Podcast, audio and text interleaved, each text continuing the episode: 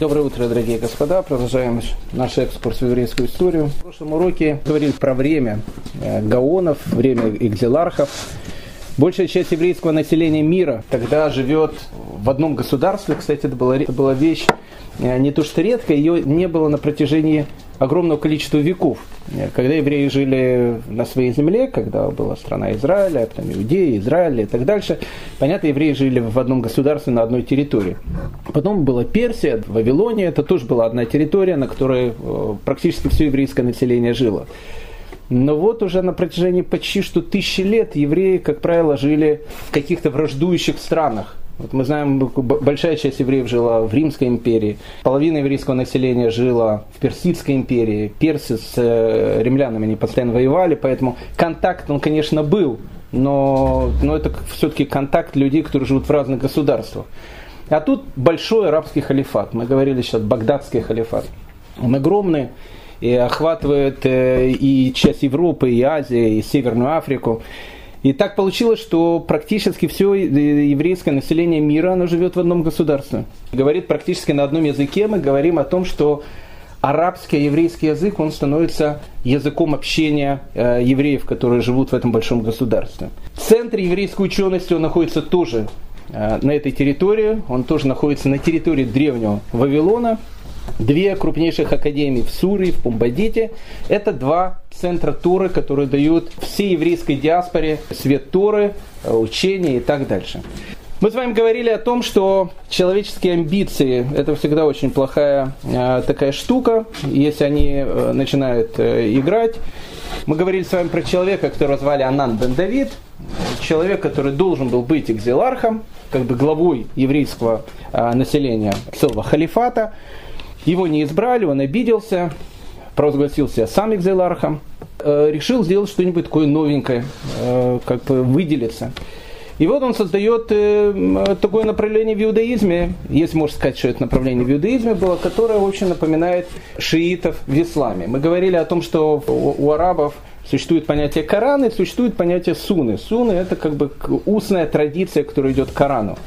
Понятно, что мусульмане взяли эту модель у евреев, и, поэтому этих людей называют суннитами. Есть э, часть мусульман, как мы говорили, которые не признают устную традицию Корану, и этих людей называют шиитами. Шииты, они как бы в исламском мире всегда были такими реформистами, еретиками, с ними всегда все очень боролись, причем э, боролись не на жизнь, а на смерть. И вот такая уже вот э, штука, она происходит и у нас. Анан бен Давид, говорит о том, что никакую устную Тору нам не нужно, есть письменная Тора, по этой письменной Торе каждый человек, и, в общем, должен жить.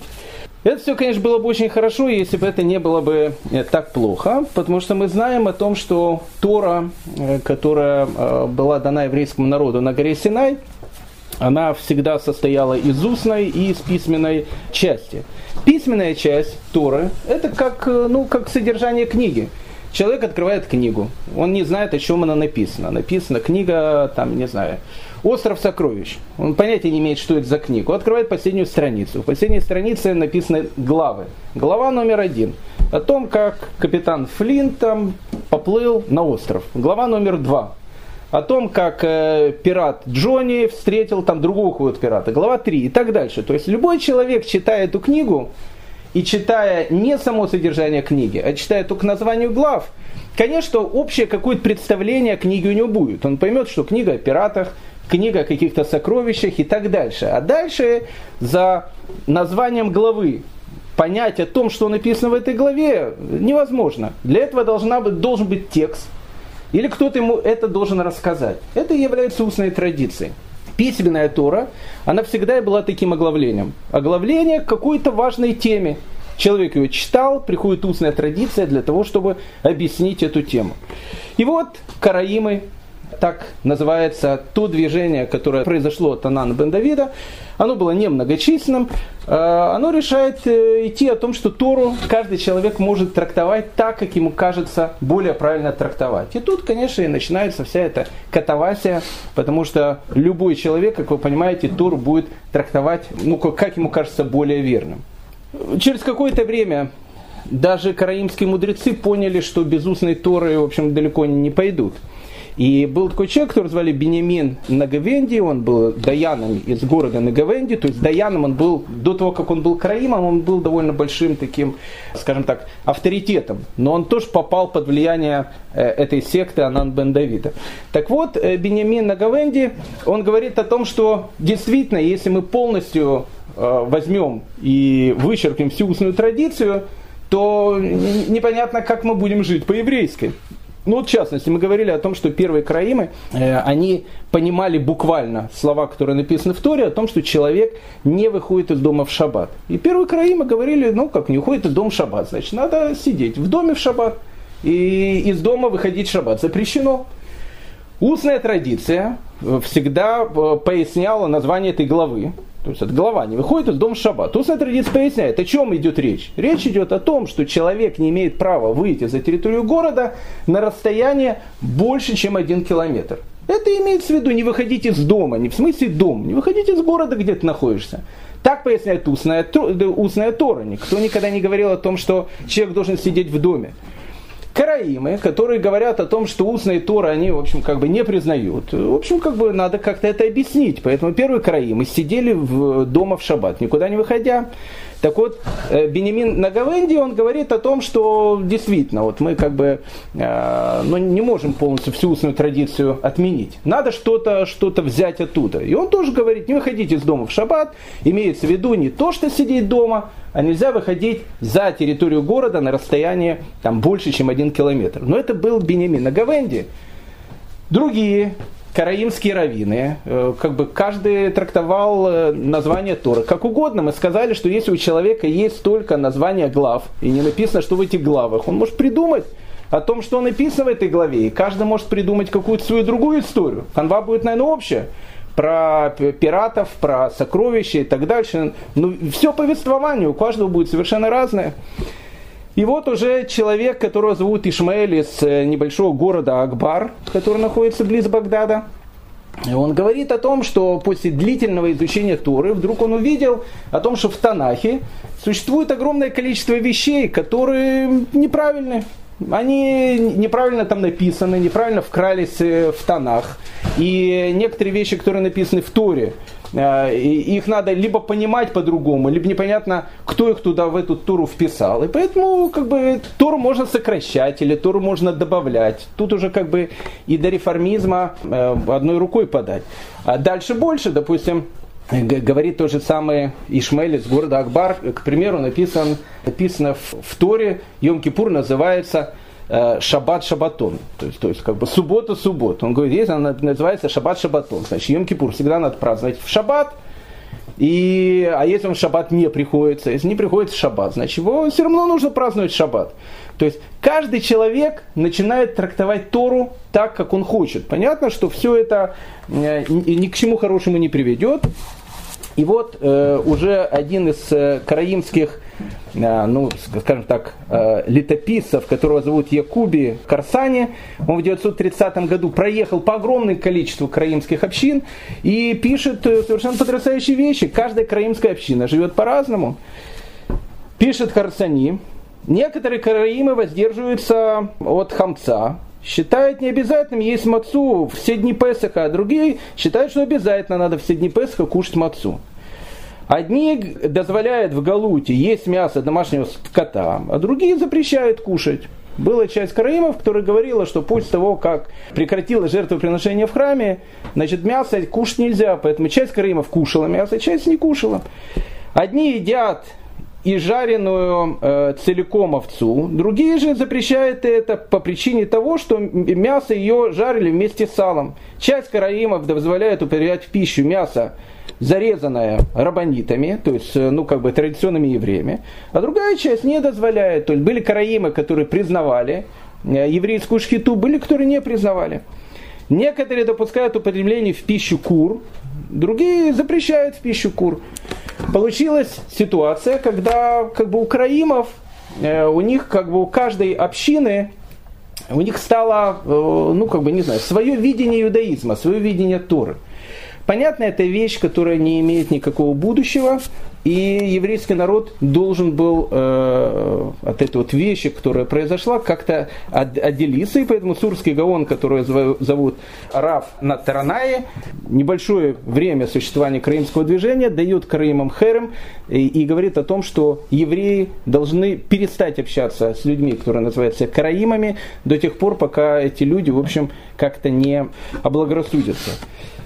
Интересная вещь, если продолжить тему караимов и там, не возвращаться к ней. Э, караимы на протяжении многой истории, длительной истории евреев всегда их воспринимали как евреев. Э, поэтому, потому что имена у них были еврейские, э, у них синагоги были. Но молитвы у них, конечно, свои были, у них не было шмонесра, они как бы придумали какое-то свое а, собственное шмонесра. Но для человека, который был вне еврейской улицы, что караимы, что евреи, это была одна и та же штука. Ну, как бы никакого, никакого отличия не делали. Люди не понимали, караимы, евреи, поэтому если был погром, громили, как правило, и евреев, и караимов, никто не, не, не, не разбирал эти вещи.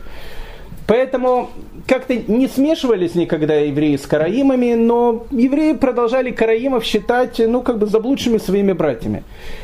Э, вся эта ситуация, она закончилась, э, наверное, в Российской империи, э, потому что так получилось, что большое, большое количество караимов, оно жило на территории Крыма и на территории Литвы. Э, вот, э, особенно в городе Тракай, один из литовских князей, он приглашает большую караимскую общину, то есть, опять же, э, этот литовский князь, он пригласил евреев, то есть, это как бы они называются караим, не караим, он в этих вещах не очень разбирался, для него это все были евреи. И он пригласил большую караимскую общину в Тракае, она там жила на протяжении многих лет, и поэтому э, Крым, кстати, говорили на двух языках, до сих пор говорят на двух языках. Один э, э, язык они называют лашон татар, то есть татарский язык, а второй язык, на котором они говорят, они называют лашон кизар, э, кидар. Лашон кидар это как бы язык кочевников.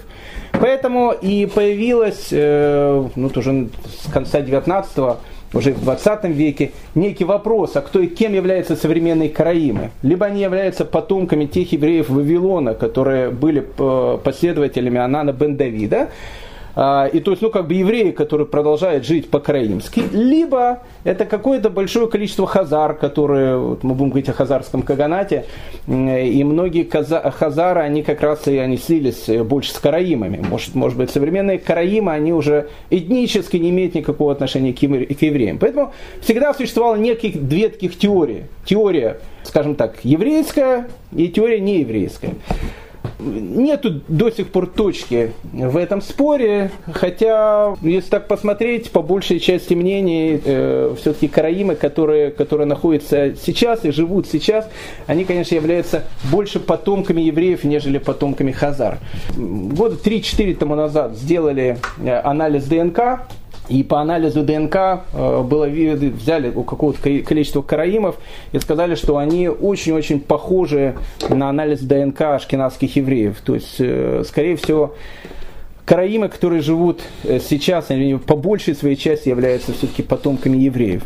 Но вот, вот на протяжении длительной истории как-то жили евреи с караимами вместе, пока в Российской империи Екатерина II не присоединила и Литву, и Польшу, всех присоединила, так получилось, что караимы, они попали в состав э, большой, большой, большой Российской империи. И вот когда они попали в состав Большой Российской империи, караимская делегация, она направилась в Петербург к, к царице, для того, чтобы убедить царицу о том, что караимы на самом деле они не евреи. То есть, как бы не то, что не евреи, они себя евреями считали. Евреев они, может, не считали евреями. А сказать о том, что они как бы к иудаизму не имеют ни, ничего общего они, э, это совершенно другая религия, они не признают Талмуд, они, в общем, как бы это, ну, в общем, совершенно, совершенно другая, другая, другой как бы народ и так дальше. И Екатерина II, она э, подтвердила это, и получилось так, что караимы в Российской империи, они не были в черте седлости. Поэтому, начиная с Екатерины, сами караимы, они постоянно всем подчеркивали, о том, что к евреям они не имеют никакого отношения по одной простой причине, потому что как бы они имели все права, как э, любые граждане России, в отличие от евреев. В 1934 году Адольф Гитлер, э, сотрется имя, его, он э, решил узнать с точки зрения расовой теории, э, караимы, они все-таки являются евреями или не евреями. И он спросил у четырех, э, у, точнее, у трех очень известных еврейских ученых, одного звали Балабан, второго Калманович и Шипер, и задал у них вопрос, являются ли караимы евреями. И все трое ученых, которые понимали, к чему идет этот вопрос, которые сами жили в Германии и понимали о том, что расовая теория, она рано или поздно закончится Освенцимом, все трое э, ученых, они заявили о том, что караимы не являются евреями. И поэтому по э, немецкому закону евреев уничтожали, а караимов не уничтожали. И так, так получилось, что как бы евреи спасли караимов от уничтожения годы Второй мировой войны. После Второй мировой войны караимов как таковых осталось единицы, их осталось очень-очень мало. И когда образовалось государство Израиль, возник вопрос, кто же они все-таки? Они потомки э, Хазар, они потомки кочевых каких-то племен, или они все-таки евреи? И по закону э, государства Израиль, они все-таки признаются евреями и имеют право на репатриацию. Так, так получилось, что в наше время большая часть караимов, ну, я не знаю, были ли соблюдающие среди них, но большая часть тех караимов, которые осталось до сегодняшнего дня, они приехали в Израиль, они слились с еврейским народом, и вот на этом закончилась э, вот эта вот сага 1200-летней давности, когда часть еврейского народа отошла, и сейчас мы видим, она потихоньку возвращается обратно. Мы говорили с вами о том, что все общины мира тогда признавали два духовных центра. Один центр в Суре, второй центр в Пумбадите. Э, все бы было хорошо, если бы э, если бы не были бы такие вещи, из-за которых, в принципе, был разрушен э, второй Иерусалимский храм. Мы знаем о том, что основная причина разрушения второго храма – это вещь, плохая вещь, очень называется Сенат Хинам, э, без ненависть. Э, и еще написано о том, что Всевышний не любит больше всего несколько вещей. Во-первых, Всевышний не любит если так можно сказать, и Всевышний не любит, когда евреи начинают ссориться друг с другом. Вот когда начинают происходить ссоры, то, что называется у нас махлокитами, э, тогда, как правило, происходит и разрушение самой цветущей структуры, которая только могла существовать. Вот с одной стороны, все евреи живут на территории одного большого халифата, Багдадского халифата. Вот есть два Гаона – Гаон Суры, Гаур Пумбадиты. Мы говорили о том, что Гаоны Суры, они, э, ну, как бы, э, считаются, ну, э, не тоже более высокими, то есть они более приближены к государству, то есть Сурская академия, она как бы на, на первом месте, Пумбадитская не то, что она на втором месте, но как бы для официальной структуры она чуть-чуть ниже. Гаур Суры, Гаур Пумбадиты, два мудреца, двое мудрецов Туры, которые никогда друг с другом не спорили, разные совершенно школы. И Игзеларх. Игзеларх это человек, который является э, ну, как бы руководителем евреев, которые живут на территории халифата. С одной стороны, светская и религиозная власть, они должны были бы как, ну, как бы не особенно соприкасаться друг с другом. То есть логично, Игзеларх, который является политической фигурой, он должен э, полностью подчиняться как бы мудрецам Торы, Гаону, Суры и Пумбадиты. Как правило, так было. Но бывало случаи, когда экзелархи хотели показать э, какую-то свою власть и стукнуть по столу и сказать, кто в доме хозяин. И когда начинались такие стучания по столу, как правило, все это заканчивалось очень-очень плохо. К примеру, в 825 году в Багдаде, в котором было не все спокойно, потому что багдадский халифат, он только в начале был такой монотонным государством, в котором были все спокойно, тихо, и экономических кризисов никаких не было большую часть своего времени это была незалежная такая. То есть там какие-то постоянно были какие-то конфликты, э, на Евровидении того не пускали, этого пускали. Все, в общем, ну как бы там сумасшедший дом был полный.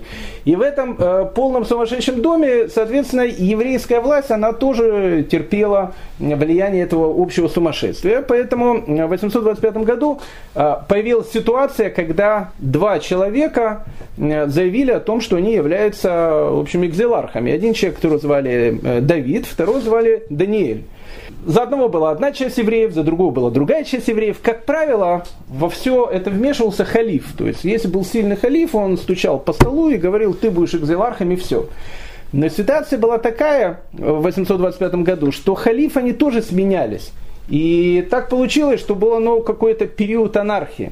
Поэтому каждый из человек, который провозгласился экзилархом, решил избрать нового главу Академии города-героя Пумбадиты. Так получилось, что Пумбадитская академия, она э, э, к этому моменту у нее не было Гаона. Надо было его избрать.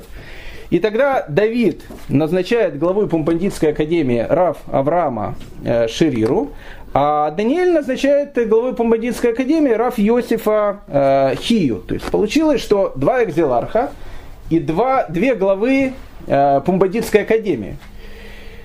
Э, ну, дальше больше. Все-таки пришел халиф. Халиф понял о том, что нужно что-то заканчивать. Он стукнул по столу и сказал, что, что все-таки экзелархом будет Давид. Он дал больше, чем его брат Даниэль. И, в общем, как бы он становится экзелархом. И вот, когда экзеларха должны ввести в, в его должность, вот когда экзеларх должен как бы вступить в свои полномочия, как мы говорили, все это происходит в центральной синагоге Багдада. Он сидит на таком красивом, э, на красивом таком э, как бы возвышенном возвышенности, и вызываются гаоны, главы э, Академии, для того, чтобы они пришли и, в общем, как бы э, сказали какие-то слова приветствия новому экзиларху. Так вот, э, всегда существовала традиционная фраза, выслушайте мнение главы Пумбадитской академии. И выходил всегда глава Пумбадитской академии. Но, но ситуация была такая, что на этот момент было два главы Пумбадитской академии. Поэтому э, человек глашатый, который объявлял, который вызывал на сцену, он сказал, выслушайте мнение глав Пумбадитской академии.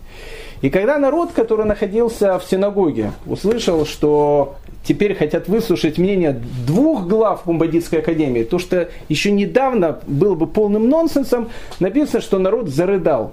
И когда народ зарыдал, люди были очень чувствительные, один из э, гаонов, которого назначили, Раф Йосиф бен э, Хия, вышел на сцену и сказал, что нет, я не гаон, гаон становится э, Рави Авраам бен Ширира, и я себя снимаю то, что меня назначили Гаоном, для того, чтобы не существовало этих махлокетов, для того, чтобы не существовало этих споров. Поэтому ситуация, э, с одной стороны, э, она Сурская и Бомбадитская академия это центр еврейской духовности, но как только начинает вмешиваться политика, как только начинает вмешиваться анархия, которая царила в самом халифате, э, происходят различные вещи, которые и приведут к полному краху всей этой системы. В 1928 году э, так получилось, что место главы Сурской академии, оно стало вакантным. И экзеларх, которого звали Давид Бен Закай, э, решает о том, что главу Сурской академии нужно поставить какого-то человека, ну, какую-то такую звезду, которую признают абсолютно все. А в те времена э, была слава у молодого гения, которого звали Раф Са, Са, Саадия бен Ясеф Аль-Фаюми. Аль-Фаюми вообще на, на самом деле арабское его имя не Садия, а Саид. Но еврейское это Садия бен Ясеф Аль-Фаюми. Человек, который войдет в еврейскую историю под именем Раби Садия Гаона. Раби Садия Гаон э, к этому моменту был 46-летним э, гением, которого, которого знал весь еврейский мир. Весь еврейский мир знал этого человека. Родился он в городе Фаюм, э, в округе, точнее, Фаюм, в Верхнем Египте. Это тот округ, который у евреев исторически назывался Питом.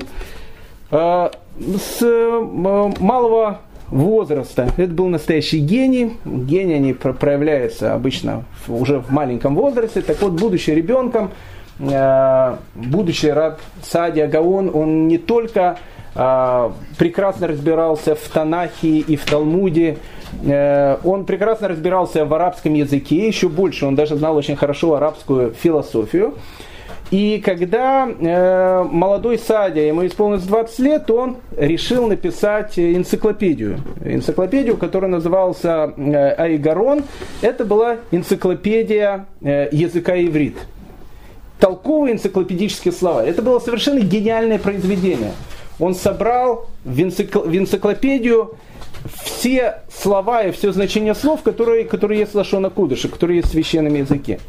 В этом же возрасте, э, когда ему было приблизительно 20 лет, э, э, Раби Садия, он пишет произведение, которое называется «Опровержение Анану», в котором он выступает с критикой караимского движения. Одно из основных, одно из основных проблем, он пишет, которые принесли караимы, это даже не то, что они там стали там, отрицать какие-то вещи, с этим как-то можно потом э, ну, разобраться с ними. Самая большая вещь, которую говорил э, Раби Садиан, заключается в том, что караимы, они начали жить по календарю, который отличается от еврейского календаря.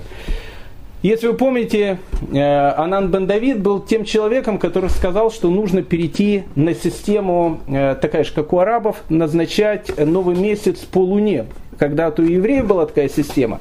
Но мы знаем о том, что э, в 359 году Гелель II, видя о том, что Санхедрину осталось существовать недолгое время, он сделал благословение всех наступающих месяцев до прихода Машеха, и с этого момента у евреев календарь он стал не э, по фазам лу, идти э, Луны, о, а методом э, математических вычислений.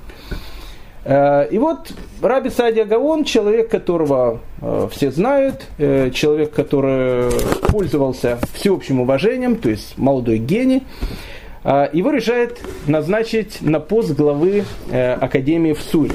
До этого еще Раби Саадия Гаон, он прославился еще одной историей. История эта была очень такая пикантная, но э, как бы э, на эту историю было поставлено вообще будущее единство всего еврейского народа. Э, Рэб Садия, когда ему было, э, когда ему было 30 Э, три года он уезжает из Египта, переселяется на какое-то время в землю Израиля, потом переселяется в Сирию, потом переселяется в Вавилон. Все знают о его гениальности. И вот в этот момент и происходит вот эта история, э, в которой Раби Садия и блеснул как гений Торы того времени. В чем заключалась история? История заключалась в том, что э, главой академии, главой Иерусалимской Ешивы была и такая Ешива, она была, конечно, небольшая, центры, э, центры мудрости, они, конечно, находятся в Суре Пумбадите, но главой Иерусалимской Ешивы становится человек, которого зовут Бен Мейер, Бен Мэр был прямым потомком Илеля, Илеля Закена. То есть все его предки, которые были, они были на протяжении многих веков Наси. Но вот уже как бы этого Наси не существует около 500 лет. И вот приходит человек, который зовут Бен Мейер, который сказал о том, что э, нужно менять ту практику, которая существует сейчас. А какая практика существовала? После того, как Гелель II в 359 году сказал о том, что календарь теперь будет математически вычисляться, э, математически вычисляться он должен э, гаонами вавилонских академий. И вот Бен Мейер говорит о том, что это абсолютно неправильно, потому что всегда календарь осуществлялся в земле Израиля, и поэтому Бен Мейер считает, что а, если математические вычисления будут, если математические вычисления будут э, одинаковыми, то тогда, соответственно, как бы все будет нормально. Но если математические вычисления будут не одинаковыми, то тогда все должны пойти по той точке зрения, которая говорит Иерусалимская Ешива. Так говорит Бен Мейер. Все было бы нормально, все было бы спокойно. Э, если бы э, не произошел э, случай, который вылился в этот огромный, огромный скандал. Такая угроза возникла в 1922 году. Бен Мейер, находясь в Иерусалиме, решил о том, что месяц Мархишван и месяц Кислев в этом году должны быть неполные, и в них должно быть 29 дней. И не просто он так решил, э, а он прекрасно знал о том, что э, Вавилонские академии скажут о том, что эти месяцы должны быть полными, и то, что месяцы Мархишван и Кислев будет 30 дней. Поэтому происходила ситуация такая. Песах по э, Бенмеру должен был произойти вечером в воскресенье, а по Вавилонскому вычислению математическому, он должен происходить во вторник вечером, ну как бы два дня, разные Песхи будет в разные дни. И зная о том, что его вычисление, оно будет не совпадать с вычислением, которое будет в Вавилонских академиях, Бен Мэр, несмотря на это, вышел на э, Масленичную гору, так было принято, и сообщил о том, что ближайший месяц Мархишван и ближайший месяц Кислев будет неполными, в них будет 29 дней когда э, э, речь эта дошла до, в общем, как бы Вавилона, э, в Вавилонии произошло, ну, как бы такое большое замешательство, потому что до Песха оставалось э, времени немного, и могло э, получиться ситуация, что Песах 4682 года в Вавилонии, в земле Израиля будут праздновать в разные дни. Начал скандал – в этот скандал нужно было, нужно было поставить человека, арбитра, который будет и не с этой, и не с этой стороны. И такой арбитр был. Это был Раби Сади Гаон. Ну, он пока еще не был Гаоном, Раби Сади. Так как Раби Сади был гением, и он был и не вавилонянин, и не из земли Израиля, он вообще был египтянин, а, который к этому времени живет в Сирии, э, и он был общепризнанным гением, они решили, что его нужно взять как арбитра. И этот арбитр должен сказать, кто прав. Раби Садия, э, конечно, тут же встал на сторону Академии Суры и Пумбадиты и сказал о том, что Песах в этом году должен наступить во вторник вечером. И написал большое э, послание Бен Мейеру о том, что как бы он не прав. Но Бен Бейер, он как бы уже никого не слушал, потому что, в, э, опять же, я не хочу ничего сказать об этом человеке, может, он был таким э, потрясающим человеком, но в, в данной ситуации Бен Мэр прекрасно понимал, что э, Иерусалимская Ешива в те времена, она была очень маленькая, ее мало кто слушал, мало кто знал. А большие ешивы это все-таки Сура и Пумбадита, это центр Торы, центр еврейской учености. И он, конечно, не мог не понимать о том, что в еврейском народе может возникнуть раскол. Э, Раби Саадия еще больше, он даже решил написать книгу, которая называлась Сефер Амаадим, в которой он, за два месяца он написал книгу, э, в которой он доказывает о том, что Бен Мэр был неправ, а правы Гаоны, Суры и Пумбадиты. До Песаха оставалось все меньше и меньше времени, и поэтому нужно было все большее количество общин оповестить, когда все-таки Песах начинается. Поэтому начинается такая эпистолярная как бы война. Э, э, Раби Садия, он пишет огромное количество писем во все э, еврейские общины, мы тогда говорили, в основном еврейские общины живут тогда в Багдадском халифате, в котором пишет о том, что Песах этого года, он, как и говорят гаоны Суры и Помбадиты, должен успеть во вторник вечером. А Бен Мейер э, пишет тоже письма во все общины мира о том, что говорит, что кого вообще слушаете. И тут начинается вот поливание грязи. Э, я не знаю, какое имеет отношение к этому мусару, но, в общем, как бы э, было не очень мусорические такие вещи. Вдруг э, не существовало же тогда общих биографий, никто не мог зайти в интернет, посмотреть в Википедию, кто родители человека, откуда он происходит и так дальше. Э, Раби Садя пришел из Египта. Э, был он, э, вырос он в, в, в области, которая называется Фаюм. Иди знай, кто, что такое Фаюм, где-то в Верхнем Египте. Это даже не центр еврейских поселений. Поэтому, как бы, может быть, не сам Бен Мейер, может быть, люди, которые окружают Бен Мейера, они говорят о том, что на самом деле, кого вы слушаете. Вообще, э, этот Садия, которого все называют, значит, гением таким, он, родители его были язычниками. Ну, конечно, это полная ложь. Они были язычниками, э, формально перешли в иудаизм. Вообще отца его выгнали из Египта, потому что он употреблял некошерное мясо. И э, вы никогда не задумывались, почему, если он такой гений, почему он не находится в Египте? Почему он постоянно путешествует из страны в страну? То он в землю Израиля приехал, тут не ужился. Почему не ужился? Потому что мы его считали все тут эпикойросом, мы его выгнали, это полная ложь, конечно. А, потом переехал в Сирию. Почему в Сирии не был долго? Потому что его тоже оттуда выгнали. Теперь он кочует в Вавилоне. И вот этот эпикойрос, которые непонятно, насколько что он соблюдает. Он пишет о том, когда должен начинаться еврейский месяц.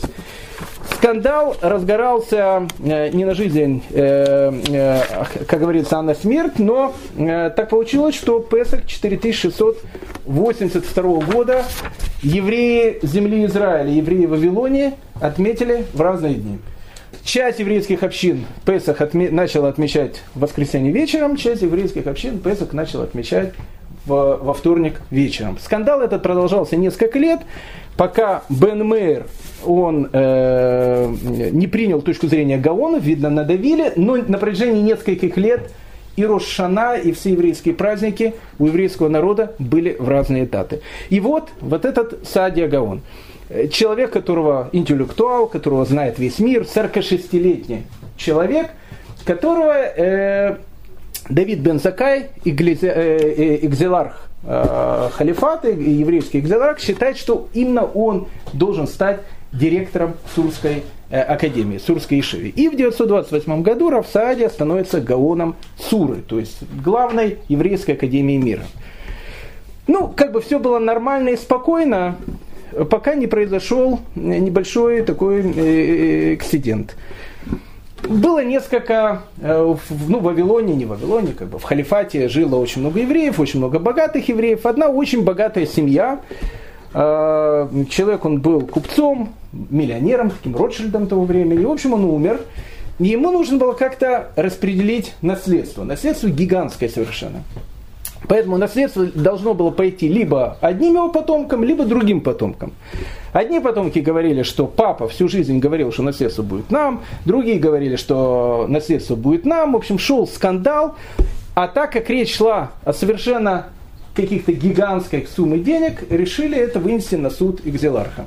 Одна из сторон, она решила подойти к Экзеларху Давиду Бензакаю, и сказать о том, что, в принципе, как бы они за, ну, как бы праведный суд, что все было, в общем, все правильно, но они так вот решили, вот для себя решили, что вот если э, э наследство будет у них, то десятую часть этого наследства они обязательно дадут экзеларху. Ну, не в карман, конечно, а так вот просто дадут. А, но, но они хотят, чтобы был праведный суд. И тогда Бен, Давид Бен Закай, э, который, в принципе, это было, у него была тоже прерогатива суда, у него был свой, у него был свой бейдин, это был не Байдин Суры и Пумбадит, обычно решались там какие-то мелкие дела. Тут было крупное дело. И Давид Бен Закай, э, Экзелар говорит, что выигрывает вот эта сторона, сторона А. Но для этого нужно подтверждение глав Академии, Сурской и Пумбандитской. Ну, обычно, ну, обычно никто в эти вещи не лезет. Ну, как бы, ну, решили, там, это же не, не какие-то вещи с календарем, ну, туда-сюда. Поэтому Гаон э, Академии Пумбадиты, Раф Коин э, Цедек, он, в принципе, сказал, я ничего против не имею. Ну, что, эти люди хорошие, эти люди хорошие, какая разница? Этим будет людям. Тогда пришли к Равсаде, который был таким человеком э, очень популярным, э, пришел сын Давид Бензакая, а, со словами о том, что, ну, как пап э, просит э, подтверждение, чтобы ты написал о том, что ты как бы поддерживаешь папу. Э, Раби Садия Гаун изучил это дело и сказал, что, знаешь что, ты передай папе, пойди к отцу и, и скажи ему, прям такая цитата, что в Торе написано «не будь лицеприятным». Поэтому как бы я считаю, что это неправильное решение и подписывать не буду. Сын Давида бен Закая, Э, он как бы видит, что человек, видно, из-за границ приехал. То есть он не, не понимает, это, это как бы в халифате люди жили по понятиям. То есть если Экзеларх сказал так, Гаоны обычно с ним не спорят. То есть вообще не спорят. То есть, ну как бы у них общий мир. Поэтому, э, так как он был человеком горячим, он решил э, Садю Гаона припугнуть. И он ему сказал о том, что смотри, ты тут человек новый, если не подпишешь, будет очень большой скандал. И начал э, Рапсади Гаону угрожать. Там стояли несколько таких учеников Рапсади Гаона. Он сказал, знаете, вот молодой человек тут стоит, возьмите, откройте дверь и, и выбросьте его, значит, на лестницу. И пускай папе передаст о том, что если еще один раз с такими вещами ко мне подойдут, то как бы, я тоже обижусь. Произошел скандал. Пришел сын к Экзеларху, Давиду Бензакаю, и говорит, что меня просто вышвырнули с лестницы. Давид Бензакай воспринял это как полную наглость и сказал, что мы его, значит, тут приютили, змееныша у груди, а он тут э, у нас как бы начинает революции делать. И в 730 году, пришло, прошло всего лишь два года с момента, как он стал Гаоном, Давид Бензакай говорит о том, что я снимаю его с поста Академии Суры, а назначаю вместо него Гаоном Раби Йосифа Ибн Сатью. А Садия Гаон, он теперь не Гаон. Еще больше, он э, написал, э, дал на него херм, который звучал следующими словами. Он говорит, кто будет именовать Саида Альфаюми, так его звали, Саида Альфаюми, губителя Израиля, его прежним именем, именем Гаон, и будет входить в его жилье и так дальше, тот человек будет отлучен от общины и проклят. Раби Садия, видя, что, ну, как бы, такие вот вещи происходят, он понимает о том, что Экзеларх, э, как бы, неправильный. А так как он был человеком, которого все слушают, он решает о том, что надо как другого Экзеларха поставить. И он решает, что Экзеларха надо поставить брата Давида Бензакая, которого звали Йоша Хасани, э, вместо него Экзелархом. И он говорит, если он снял меня с поста Гаона, я его снимаю с поста Экзеларха. А мы говорили с вами о том, что у гаонов, Суры и Пумбадиты была прерогатива формально избирать экзелархов. И какой-то экзеларх будет другой. Получился скандал. Существует э, нынешний экзеларх Давид Бензакай, который не признает Садию Гаона. Существует Садию Гаон, который не признает экзеларха, считает его, назначает его каким-то другим человеком. И тут э, опять вмешивается политика. Какая политика? В Багдаде был очень богатый клан, который поддерживал э, Давида Бензакая.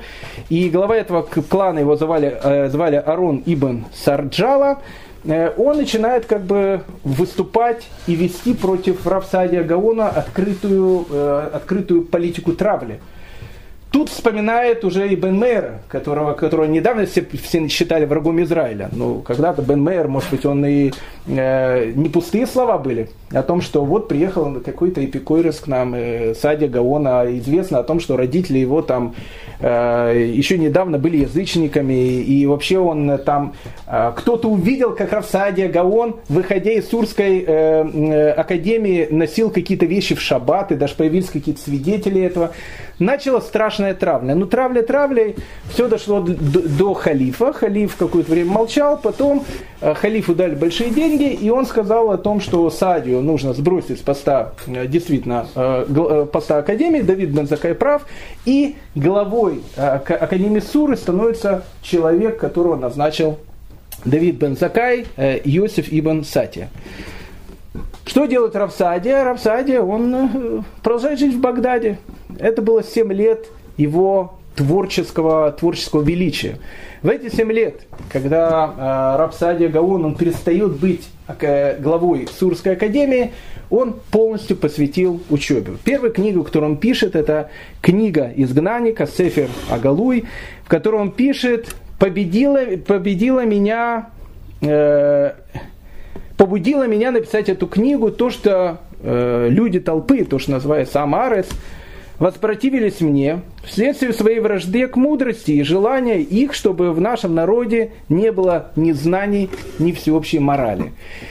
Через некоторое время Раби Сади Гон пишет, наверное, одну из основных своих книг, которая является одной из главных книг по еврейской шкафе, книга, которая называется «Имунот э, Деот», которая книга вероучения и мнения, в которой Раб Саадия Гаон как бы излагает свою концепцию еврейского мировоззрения, концепцию еврейской шкафы. Семь лет, когда Раби Садия Гаон пишет свои книги, все эти семь лет э, между Давид Бен Закаем и Садия Гаоном э, был полная вражда, но э, все это время были люди, которые пытались их помирить. И это произошло э, в 1937 году. Э, две партии. Одна партия, которая поддерживала Рабсадию Гаона, вторая партия, которая поддерживала экзеларха Давида Бензакая, они решили помирить двух, э, двух лидеров. И это произо, э, примирение произошло в 1937 году. Давид Бензакай обнял Садию Гаона и вернул его на пост главы Академии в Суре. Э, Раф Саадия Гаон продолжал быть главой Академии Суры пять лет. В скорости э, Давид Бен Закай умирает. И, в принципе, на этом и заканчивается история, потому что Давид Бен Закай был последним человеком, который действительно был экзелархом, которого, ну, как бы экзелархия не будет и в дальнейшем, но это уже будет более номинальная такая вещь. Это как ФИОР, там, Киро, не, ну, Киро, это ФИОР, это большая организация. Ну, как э, более, более такие организации, которые как бы они там существуют, и, э, ну, как бы они более номинальные. А Давид Бензакай был последним действительным экзилархом, точно так же, как Садия Гаон был, наверное, последним а, таким великим гаоном а, Академии, Сурской Академии. Давид Бензакай умирает, и экзилархом назначает его сына, которого зовут Ягуда. Он прожил всего лишь 7 месяцев, э, умирает. И так получилось, что у Давида Бензакая есть внук, маленький мальчик, которому было суждено в дальнейшем стать Гаоном, и Раби Садия Гаон, который, который враждовал с экзилархом. Он берет этого внука, берет этого последнего отпрыска экзиларха к себе в дом и говорит, я его воспитаю как своего собственного сына. То есть он дает ему полную поддержку для того, чтобы ему помочь. В 942 году э, Рапсадия Гаон умирает, а в 948 году происходит невероятная вещь. Академия в Суре, она закрывается. Чтобы понять, что такое закрывается Академия в Суре, Академия в Суре к этому моменту существует 700 лет. 700 лет существует Оксфорд, может быть, он даже чуть меньше существует. Это как будто бы академия, которую еще основал Рава, который был учеником э, Раби Гуденаси, 700 лет. Центр еврейской учености, Академия в Суре. После смерти великого Равсади Гаона Э, не получилось, чтобы был какой-то другой претендент, который может занять этот пост, и Академия в Суре, она закрывается. Э, центр еврейской учености постепенно сходит на другой вектор. Постепенно центр еврейской учености сходит на страну, которая будет называться Испания, о которой мы будем говорить на следующем уроке. Осталась существовать только одна э, академия, э, академия в Пумбадите. Она просуществовала еще сто 100 лет, но за эти сто лет там было несколько людей, э, которые тоже вошли в славу еврейского народа. Один из гаонов Академии Пумбадита – это Раф Шрира Гаон, который понимает о том, что эпоха гаонов подходит к концу – и он написал свое великое произведение «Послание Рав Шриры Гаона», в котором он описывает всю историю Гаонов, и не только всю историю Гаонов, всю историю, всю цепочку передачи устной Торы от Машера Бейны до Гаонов, которые находятся в Вавилоне. Его сын Рафай Гаон э, был э, главой Пумбадитской академии на протяжении 40 лет, 998 по 1038 год, в тот момент, когда он был главой э, академии, э, академии в Пумбадите, он даже решил сделать невероятную вещь. Он решил через сто лет реанимировать академию в Суре. Он э, назначает на этот пост э, своего тестя, э, Равшмуэля Ахофни, который был главой Академии в Суре буквально пару лет, умирает, и, и на этом ну, как бы Сурская Академия так и не, не удалось ей выжить.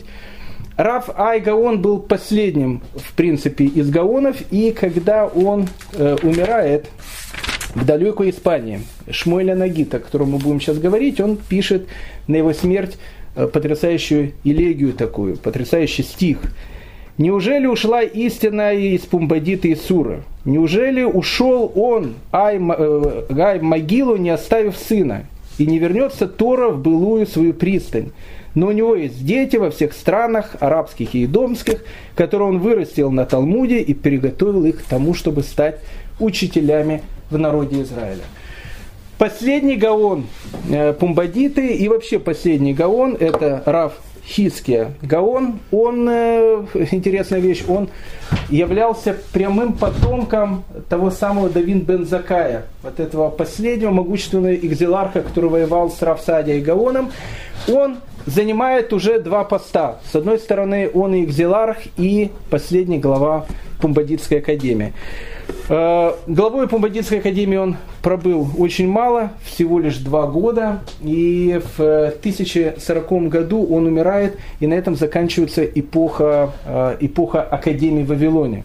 Все потомки Давид бен Закая, точно так же, как и многие люди того времени, они понимают, что центр еврейской учености сдвинулся, теперь он находится в э, Испании – и все глаза еврейского мира теперь будут обращены именно на эту часть света, на Сфарат. Эпоха Гаонов, которая продолжалась почти что 450 лет, заканчивается и начинается эпоха так называемого золотого века испанского еврейства. Как получилось так, что евреи попали в Испанию, и как получилось э, так, что все время, пока мы говорим, мы э, с вами как бы об наших братьях Ашкеназах особенно не говорили. Большая часть еврейского населения, она живет в арабских странах. Как же наши братья Ашкеназы появились на этой территории. Об этом мы поговорим э, в следующем э, уроке. На следующем уроке мы с вами поговорим о э, начале евреев, еврейских поселений в Испании. И после этого будем цикл лекций, который будет посвящен истории ашкенадского еврейства, для того, чтобы понять, как мы попали на земли Европы. Всем большое спасибо.